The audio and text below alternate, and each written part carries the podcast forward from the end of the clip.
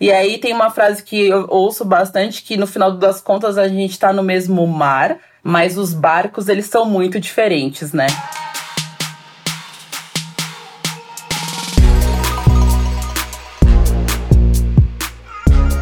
Pessoal! Obrigada por ouvir o Job para Ontem, o podcast que vai ajudar a resolver os grandes dilemas do mercado de comunicação. Sabe aquilo que incomodava todo mundo, mas a gente estava com tanto trabalho que ficou para resolver depois? Pois é, aqui colocamos como prioridade. Job para Ontem é uma produção do More Girls em parceria com Spotify for Brands.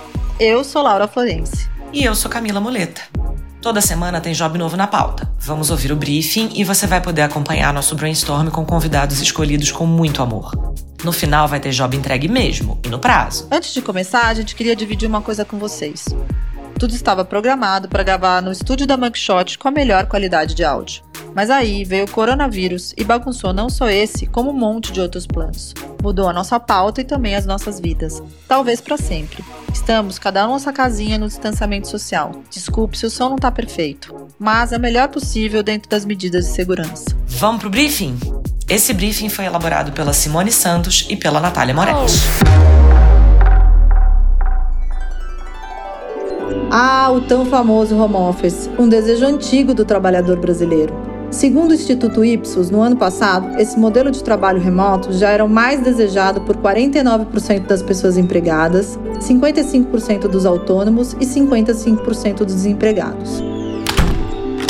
O mundo desejou e o universo ouviu. O Covid-19 colocou 1,7 bilhão de pessoas, 20% da população mundial, no isolamento social. Será finalmente o sonho do home office realizado?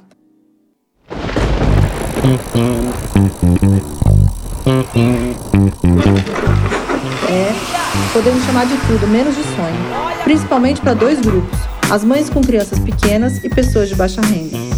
No episódio de hoje, vamos falar dessas realidades particulares e como gestores e empresas podem ajudar esses profissionais em tempos de pandemia e home office.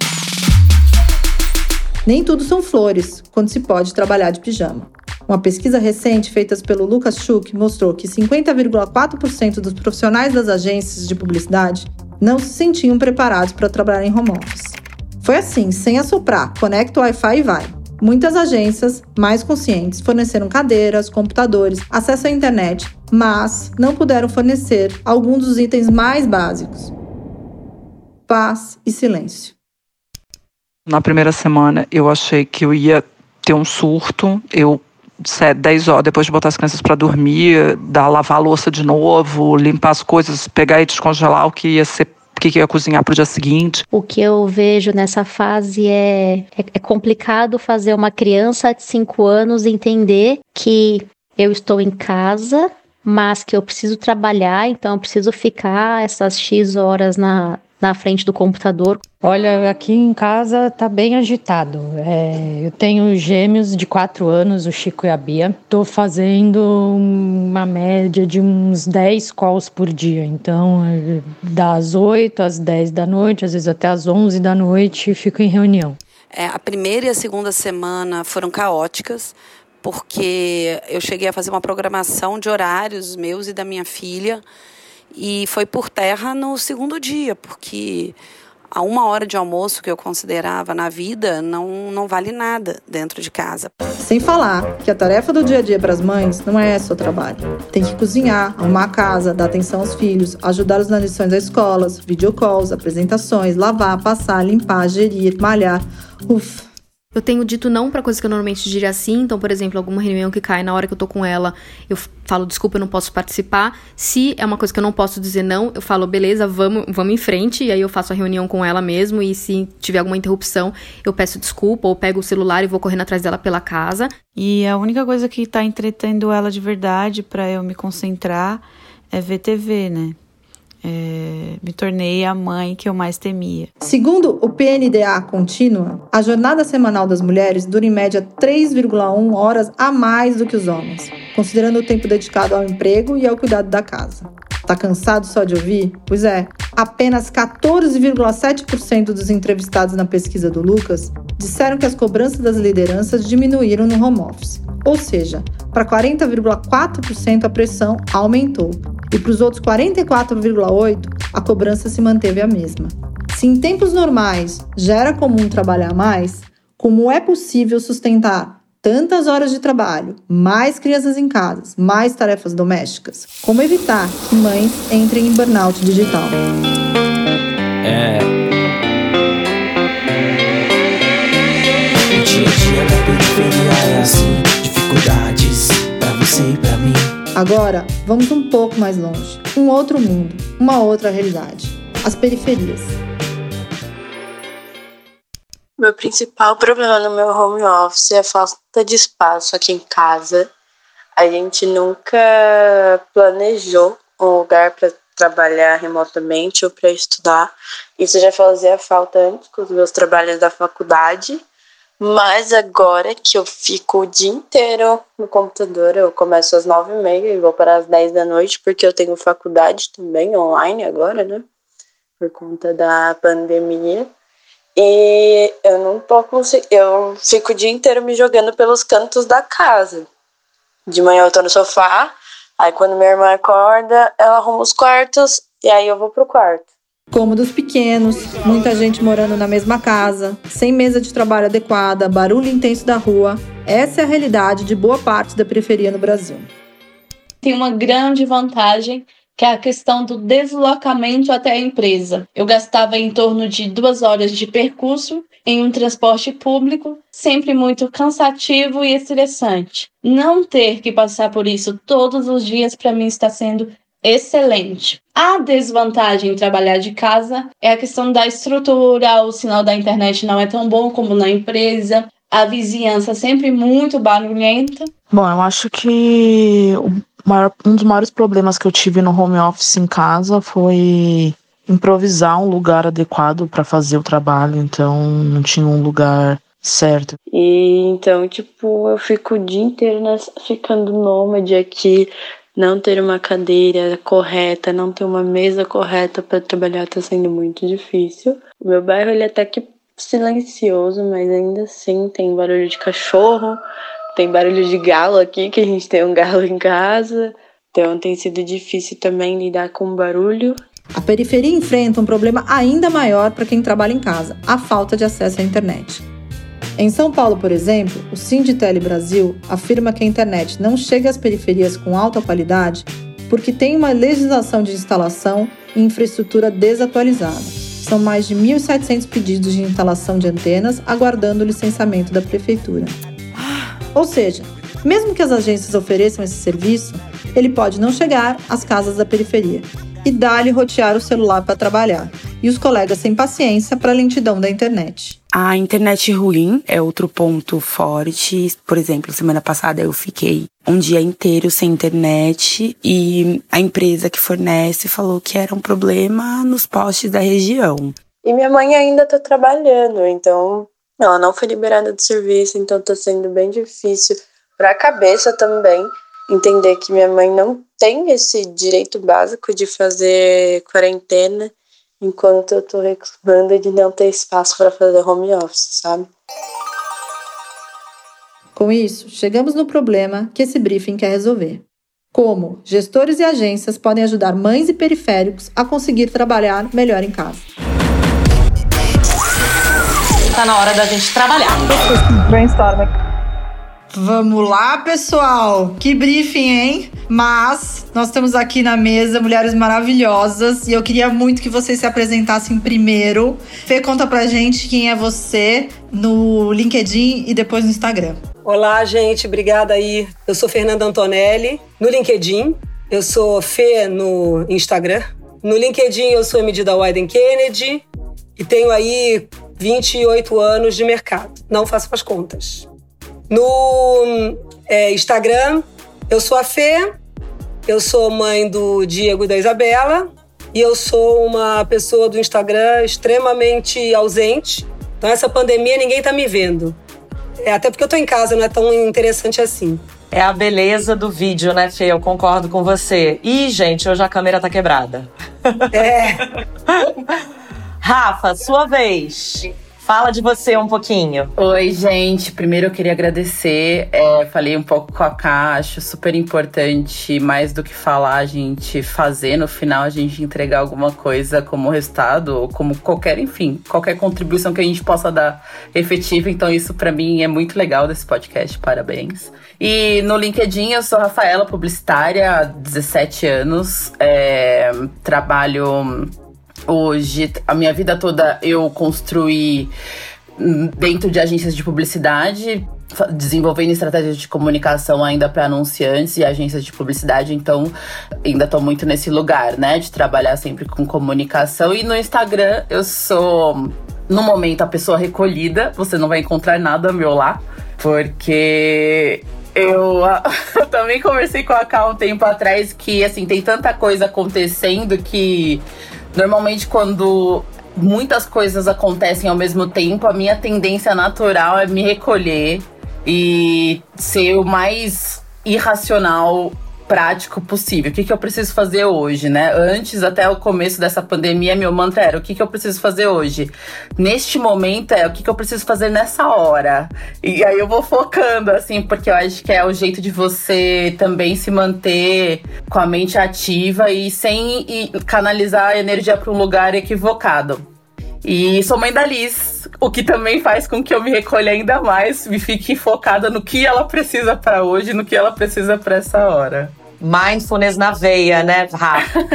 Total. E agora, por último, mas não menos importante, nossa querida Paty, que vai se apresentar. Conta pra gente quem é você no LinkedIn e no Instagram. Gente, eu amo essa pergunta, não sei porquê.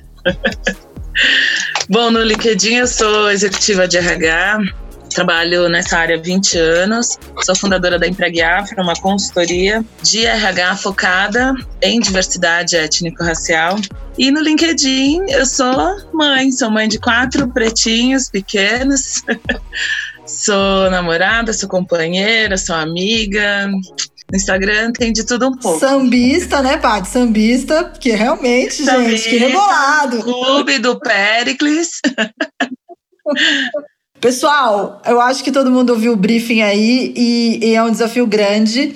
E eu queria começar a discussão com a gente falando assim: o que, que vocês acham que é a primeira coisa que as empresas poderiam fazer, pensando nesses dois públicos que têm essas realidades tão dif diferentes do resto das pessoas que estão em home office? Eu acho que tem uma coisa que eu, quando eu ouvi o briefing, eu li algumas vezes antes de ouvir é, essa última versão. A gente também, a primeira coisa que a gente tem que fazer é considerar a intersecção, né? Das as mães periféricas, né? Porque acho que mais do que a gente pensa, é que tem tantas coisas acontecendo e também as empresas também, tá, tá, todo mundo se entendendo nesse momento. Então acho que a gente tem que ter muito cuidado com as coisas que a gente recomenda, porque não é que tá todo, tem alguns grupos num em lugares confortáveis e outros grupos em lugares desconfortáveis. Está todo mundo no lugar do incerto, né? No lugar do sem saber para onde vai. Então a gente também tem que respeitar, não é nem respeitar, mas entender esse lugar para saber como agir a partir desse lugar, né? Então as empresas também estão entendendo como que elas vão sobreviver, como que vão pagar os salários, como que vão continuar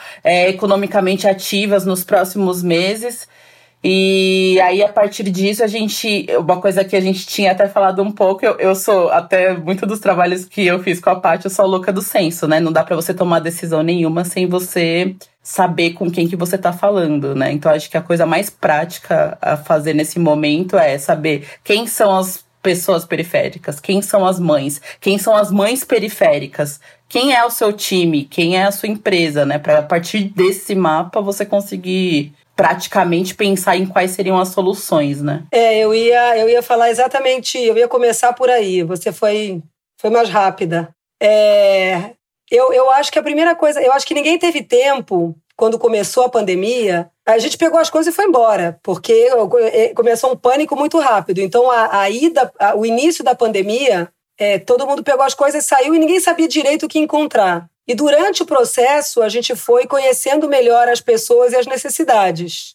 Então, eu acho que você, você falou perfeito. Eu acho que a gente tem que conhecer primeiro as pessoas e a gente teve que conhecer quando elas já estavam na periferia, quando elas já estavam com as crianças chorando em casa, quando elas já estavam passando por um processo difícil para elas. Então, a primeira coisa é a empatia. É você conhecer e você reconhecer de que muitas pessoas têm problemas de home office porque é difícil você é, lidar com tudo ao mesmo tempo. Então, eu acho que esse, esse deveria ser. Infelizmente não foi planejado, então deveria ter sido feito isso antes. Uma vez que não foi feito, nas primeiras semanas isso deveria ter sido feito. Gente, se alguém não fez ainda, vocês estão dois meses atrasados, mas tudo bem, dá para fazer. Eu acho super importante você realmente falar com qual, qual que é o teu. Principalmente como liderança. Eu acho que é, uma, é, um, é um teste muito forte para os líderes. Eles eles também não sabem o que eles vão fazer. Mas se você começar pela empatia, já é um começo, sabe? Eu acho um começo importante. Eu tô entendendo que a sugestão aqui, a primeira coisa é mapear as necessidades individuais, né? Absolutamente, sim. É, e tem uma coisa também, se você não pode fazer isso como empresa, eu acho que se você tem um time, é isso que a Fê falou, se você tá nesse lugar de influência, nesse, se você tem um time, que você entenda o seu time. É, e o que, que você pode fazer pelo seu time. Também tem esse lugar que às vezes a gente quer fazer o, o máximo e, as, e de repente dá para fazer ali no seu entorno, né? E eu acho também uma coisa importante que é abrir o canal, porque você não se dá conta, é, saíram todos correndo para ir para casa, é, você tem que abrir o canal. Você não se dá conta do que as pessoas precisam. E tá tudo bem que você não se dê conta, porque foi mesmo é, atropelado. Agora, o mais importante é você abrir o canal para que as pessoas possam te pedir. E elas e, e tudo bem elas te pegar, pegarem o telefone e você, como líder, liberar uma cadeira porque é importante, porque a pessoa não tem onde sentar. Não tem problema nenhum. É assim, não dá tempo de mapear, mas em, em não dando tempo, abre o canal para que as pessoas sejam escutadas. Então tem outra ideia aqui legal, que é abrir um canal para escutar as pessoas. Eu acho que tem uma experiência com isso, não, Paty, de, de mapeamento. Queria que você contasse um pouco pra gente, que eu sei que você tem. Gente, o que eu acho que é importante desse, dessa primeira fase né, de mapeamento, de ouvir as pessoas, é entender que não é só papel do RH. Como profissional de RH, tem que falar isso, levantar essa bandeira. Não pode ficar só na mão de um departamento, só na mão de algumas pessoas. Acho que, como toda e qualquer crise, né, ter um comitê gestor de crise que olha as interseccionalidades, como a Rafa falou, das experiências que a gente teve, a gente conseguiu entender bem como é para uma mãe negra periférica que tem dois, três, quatro filhos mora em dois cômodos, para uma pessoa que mora sozinha, é, próximo à empresa, né? Ou que já tinha uma prática de home office, para quem não tem uma prática de home office. Então, é importante entender as necessidades, mapear de fato se é preciso elaborar um material, ou como a Fernanda falou, né, mandar uma cadeira, mandar um celular que tem internet que a pessoa possa conectar e fazer os seus trabalhos. Não dá para, do nada, criar coisas e ir fazendo sem entender se é aquilo de verdade que a pessoa precisa, né? Eu tenho visto várias empresas assim, agora nem tanto, mas no começo bem perdidas mesmo, porque foi isso, né? Fechamos o escritório e vamos para casa. Não deu nem tempo direito, né? Hoje mesmo estava lendo uma matéria sobre as sete fases que as pessoas passam nessa pandemia. Eu falei, meu Deus, quem me analisando, que fase será que eu tô? A fase do desespero. Que fase que estamos?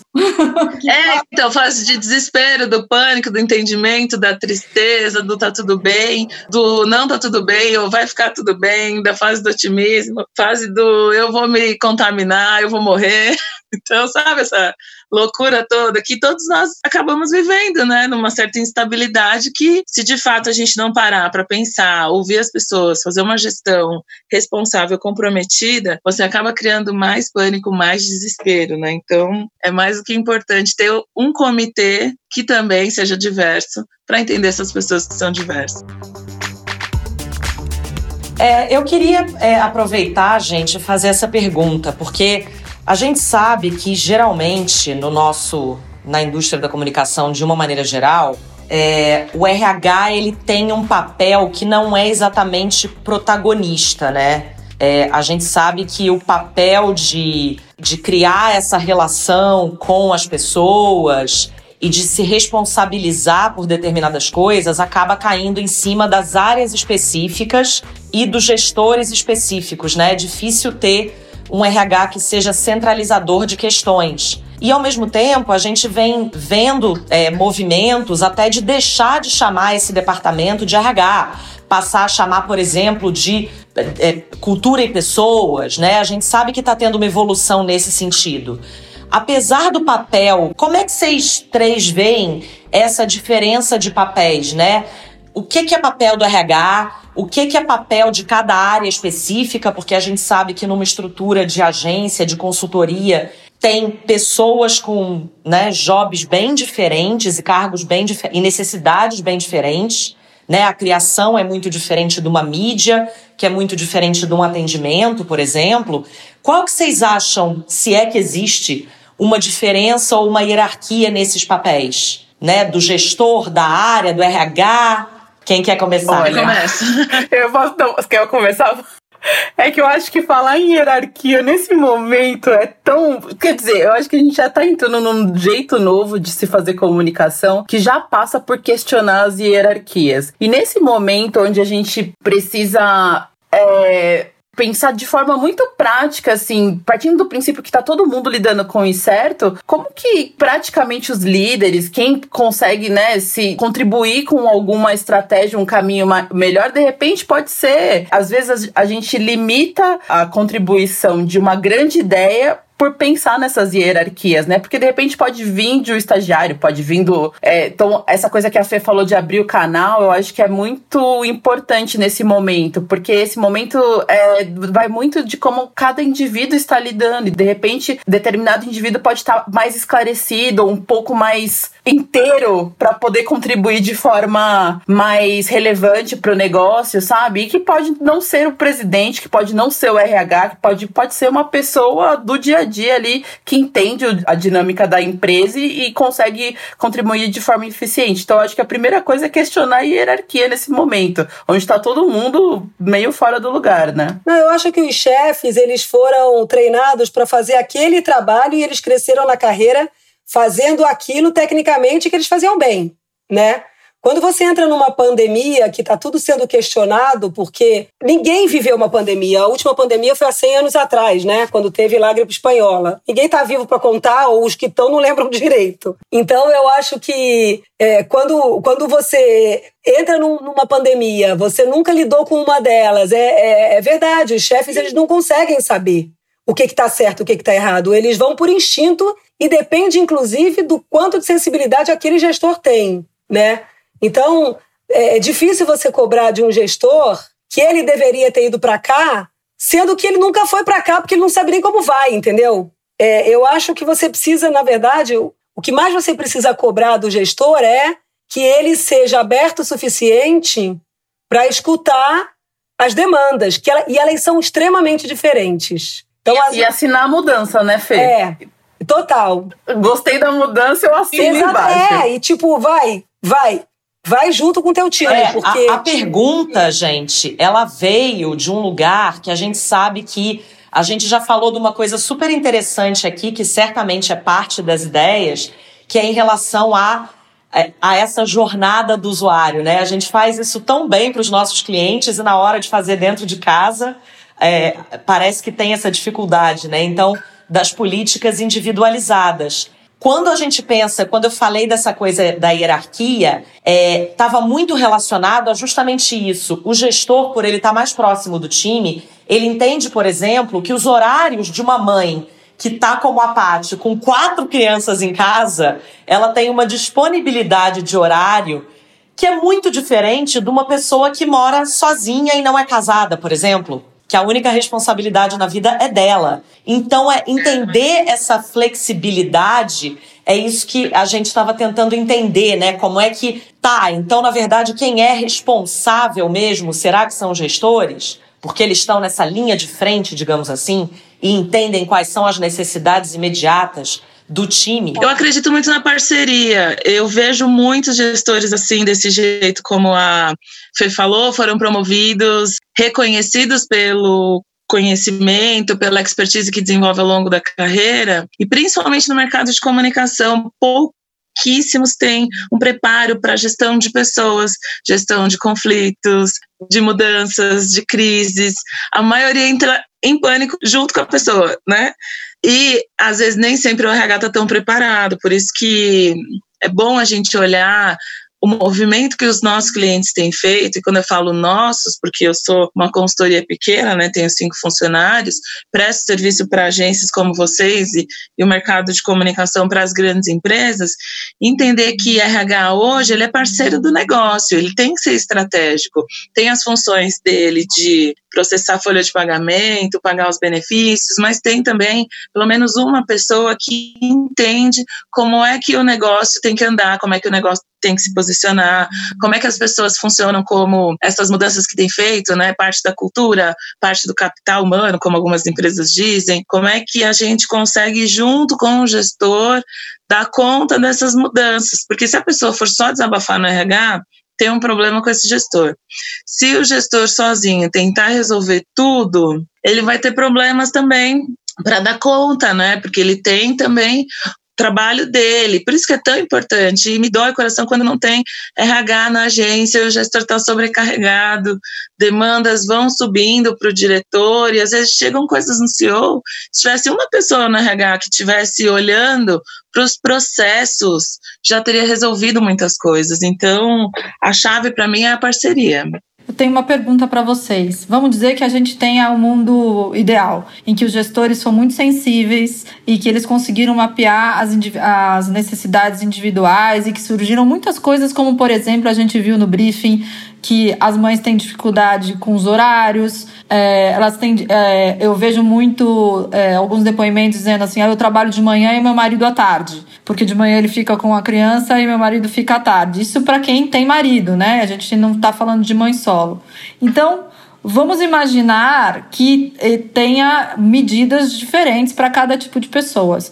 Como é que faz isso depois para implementar? Como é que a gente lida com o conflito da gente dar um benefício, de repente, para uma pessoa baseado na, na, na vida que ela tem, é, em relação aos outros? Como é que faz essa gestão de conflito? Eu acho que tem uma coisa que, que, que o momento. Eu não sei como é que vai ficar depois, tá? Mas eu acho que o momento da pandemia ele está fazendo com que todo mundo é, trabalhe debaixo de, de réguas diferentes. No seguinte sentido, aquela mãe precisa daquilo, mas aquela, aquela pessoa que mora sozinha, que está entrando em depressão porque não tem com quem conversar, precisa de outra coisa. É, então, é, eu acho que, que o, o mais importante que deveria ser feito é você deixar muito claro para todos, para o time, para a empresa, caso, no nosso caso, para a agência, que vão existir sim necessidades diferentes dependendo de momentos diferentes. Só que está todo mundo ao mesmo, ao mesmo tempo também está todo mundo no mesmo barco. Porque está todo mundo precisando trabalhar dentro das suas situações que são diferentes. Tem a pessoa que tem casa é, de campo e que vai para lá e vai ficar no meio do verde trabalhando, mas não tem internet. Como tem uma pessoa que está na periferia, como tem uma mãe que tem três filhos no centro da cidade. Então, é, para mim, é, um, é quase que uma empatia coletiva, sabe? Se a gente está dizendo que o vírus deveria fazer com que as pessoas se unissem e passassem a entender um pouco os problemas dos outros, eu acho que é uma excelente oportunidade para começar isso dentro de uma empresa, sabe? Como vai ser isso depois, quando todo mundo voltar, ou se voltar, ou se vai ser home office ou não, tá todo mundo agora discutindo o pós, sem nem a gente ter chegado ainda no nosso pico, mas como é que vai ser depois? Porque hoje é eu acho que empatia e solidariedade é a palavra-chave, sabe? Não tem ninguém que está mais certo do que o outro e tá, que está numa situação mais privilegiada que outra no sentido de horário. Hoje, hoje na agência a gente estava tendo uma discussão justamente essa, que é, puxa, mas a gente não pode receber briefing às 11 da noite. É verdade, a gente baixou essa regra que não pode mesmo. Ao mesmo tempo, a pessoa provavelmente está passando às 11 da noite porque ela estava dando comida para os filhos e às 11 da noite é quando alguém está dormindo em casa. E ela consegue sentar e passar um briefing. Então, quem é que está certo, quem é que está errado? Não, não pode receber às 11 da noite, mas essa pessoa não podia fazer às 3 da tarde. Sabe? Então, qual que é o senso comum? Que você fala, tá bom, não pode às 11 da noite, mas muita calma nessa hora, não vão apedrejar a pessoa por conta disso. E essa coisa também de ter a resposta pronta, né, Fê? Eu vejo tanta gente tirando tantas conclusões já com certeza de algo que, de novo, eu, eu, repito muito essa palavra da in, do incerto, porque é sobre o incerto, é sobre como a gente vai lidar com essa questão a cada dia, né? Porque a gente de fato ainda não sabe o que vai acontecer. E aí tem uma frase que eu ouço bastante que no final das contas a gente tá no mesmo mar, mas os barcos eles são muito diferentes, né? São muitos. Então a gente também tem que usar isso para saber como que a gente vai contribuir com, com as mudanças. E aí tem uma coisa que eu tava pensando nesse lance de agência e tudo mais, que é como tá todo mundo nesse mesmo mar, quais são os novos combinados que a gente vai fazer com os nossos clientes, né? Se eles também estão passando, a partir do momento que eu tenho a fotografia do meu time ou da minha empresa, eu sei exatamente quem são as mães, quem são os periféricos, quem são as mães periféricas, que quais são as necessidades específicas de cada um. A partir disso eu consigo mapear o que, que é o melhor até para o nosso negócio, o que, que vai ser melhor para eu poder fazer para cada pessoa que no final do dia vai contribuir com o negócio, porque uma pessoa melhor equipada, uma pessoa com um tempo mais adequado uma pessoa com horários que estão de acordo, né, com o dia a dia dela, da dinâmica em casa, ela vai conseguir contribuir melhor, ela não vai ficar gastando energia emocional para pensar em como é, atender aquela demanda que continua a mesma. Então, tendo essa fotografia, a partir dessa fotografia, qual que é o novo combinado com os clientes? Não é sobre vou fazer menos ou vou fazer pior, é sobre fazer diferente, mudar uma dinâmica. Que o que eu percebo também é que hoje, e muito do trabalho que a gente vem fazendo é a gente quer continuar entregando a mesma coisa como se não tivesse nada acontecendo no mundo. E não vai, não é possível isso. Então, eu acho que é entender internamente e a partir do momento que você entende internamente, como que você combina um novo jogo com seus clientes. Gente, eu ia falar uma coisa muito engraçada. Olha como é importante a perspectiva e as visões diferentes, né? Porque eu estava assistindo uma palestra esses dias com um dos caras mais tops de RH, das 500 maiores empresas do país, e ele disse que nós estamos todos enfrentando a mesma tempestade em barcos diferentes, porque se a gente estivesse no mesmo barco, a gente não estaria discutindo equidade, né? Que é isso, pensar em ações diferentes para grupos diferentes. Então, tem gente que está numa canoa, tem gente que está no iate, no mesmo mar, mas enfrentando a tempestade que é a crise. Olha que coisa louca que é a perspectiva, né? E a visão de como é esse momento que estamos. E é isso, a palavra para mim é equidade, pensar em ações diferentes para grupos diferentes. Quem precisa de mais vai ter que entender praticar essa empatia que a Fê falou, que a Rafa falou, com quem tem outras necessidades, né? E se a gente está caminhando para a reflexão de uma sociedade mais justa e mais igualitária, o momento é esse, né? Não tem, não tem do que reclamar, né? A última coisa para a gente finalizar é como é que a gente. Eu sei que falar de futuro é um pouco complicado agora, por tudo que a gente já discutiu, porque a gente, as coisas mudam daqui a uma hora, mas eu acho que mais do que falar de tempo, a gente tem que falar o que, que a gente está aprendendo agora e que pode ser válido para esses dois públicos quando a gente não for mais obrigado, tiver a escolha de poder ir para o escritório de novo. Não, gente, mas ó, primeiro de tudo, eu quero fazer um apelo. Vamos parar de usar a palavra normal. Se você é uma pessoa que respeita a diversidade, que está aberta a isso, não existe normal. A nossa vida não é normal, nunca foi normal, não vai existir um novo normal. Desculpa jogar esse balde de água fria aqui, tá? Mas é tá todo mundo cansado do novo normal? Eu, tô, eu tô exausta. Mais. Exausta. Como uma, pessoa, uma coisa pode nascer e já, já, já nascer podre já. Mas que hora que foi normal, gente? Não existe isso. Tira essa palavra do seu vocabulário. Não é normal. Esse cara tava falando do novo agora. Tem, tem gente que fala um novo comum. Não sei. Tudo vai ser novo de fato, mas normal, realmente é um consenso que eu tenho que não vai ser, justamente porque a gente está falando de pessoas diversas, de públicos diversos, de clientes que são diversos, de respeito à diversidade. Não existe nada normal. A gente desmistificou a indústria dos cosméticos, não é, Rafa? Como mulheres negras dizendo que não existe cabelo normal, que o nosso cabelo é crespo, que o nosso cabelo é afro. Imagina Exatamente. nesse momento que estamos, para onde vamos, gente. A gente vai enfrentar um, um, novo agora, não sei exatamente. Talvez hoje, agora, a expressão seja essa, né? Um novo agora.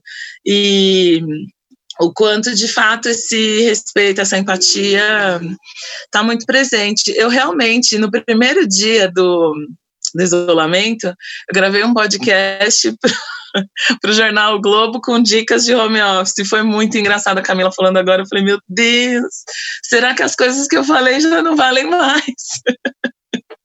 Até valem, né? Mas a gente se organizou e a gente está agora pensando como ser mais produtivo, como manter mais é, rentabilidade, né? Como é que a gente trata? Porque eu acho que a gente aprendeu muita coisa, principalmente em relação a esses dois públicos, né? Tanto mães quanto periféricos. Tem aí o depoimento é, de uma pessoa que falou que para ela era uma coisa muito importante não ter que pegar duas horas de trânsito para chegar no escritório, né? Se você tem um filho doente um dia que era um estresse você falar para o seu gestor que você tinha que levar ele no médico porque se sentia culpada, então como a gente aprendeu no home office, será que a gente pode levar coisas? Sabe o que eu tava pensando lá? É, gente, acho que a gente tá vivendo. Primeiro que, assim, pelo menos a indústria da comunicação já estava num lugar completamente de re revolução, né? De se questionar absolutamente tudo com relação à forma que a gente fazia, como, como fazer comunicação, por conta de tecnologia,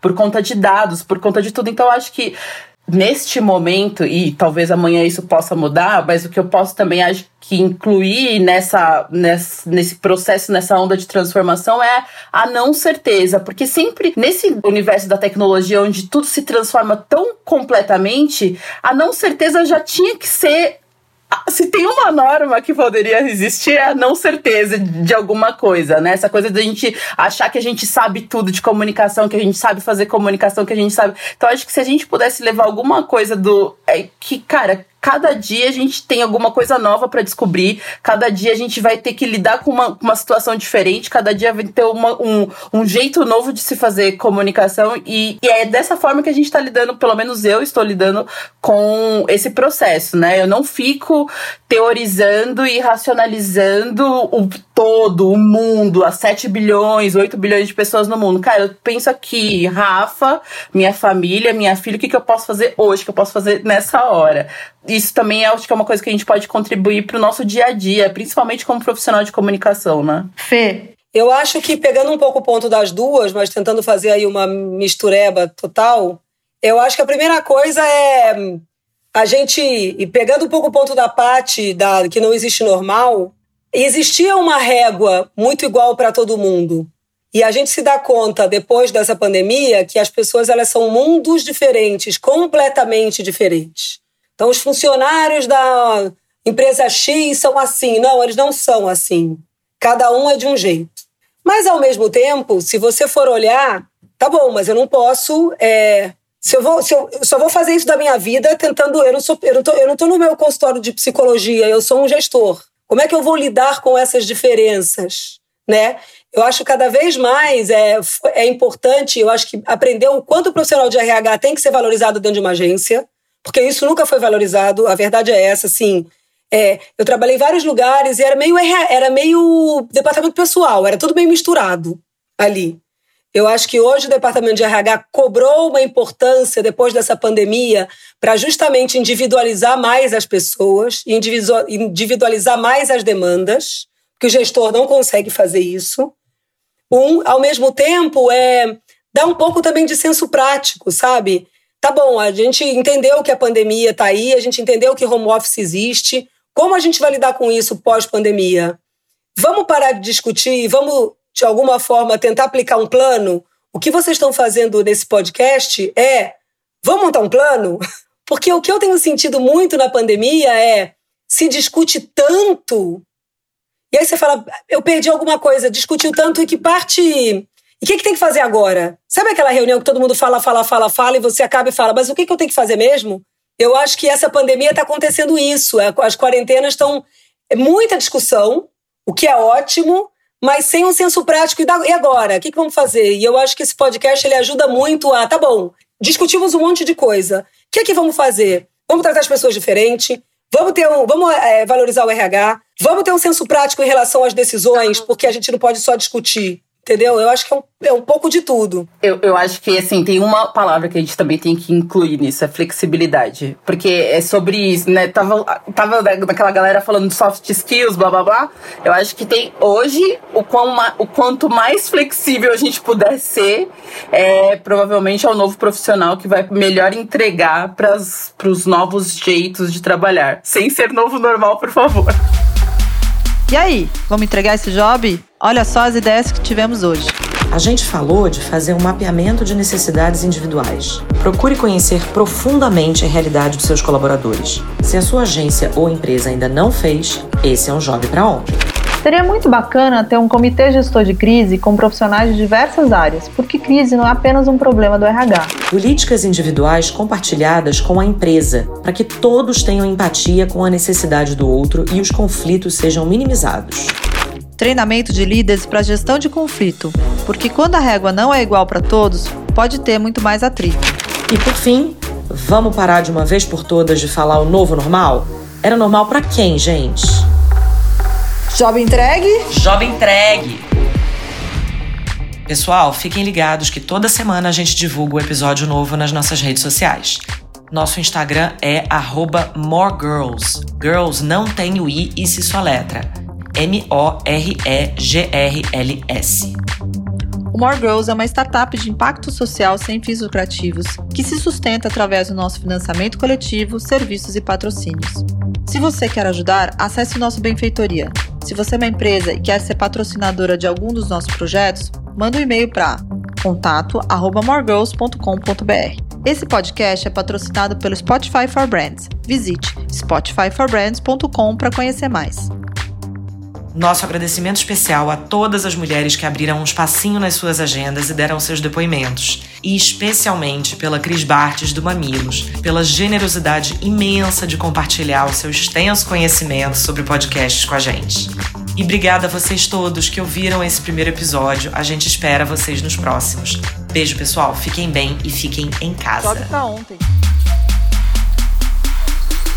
Esse episódio contou com a produção executiva de Renata Dumont, produção Alexandra Laura Campos, pesquisa Luciana Moleta, planejamento Simone Santos e Natália Moretti, ilustração Amanda Daphne, conteúdo Nayara Florencio, produção Mugshot e direção criativa Laura Florencio e Camila Moleta.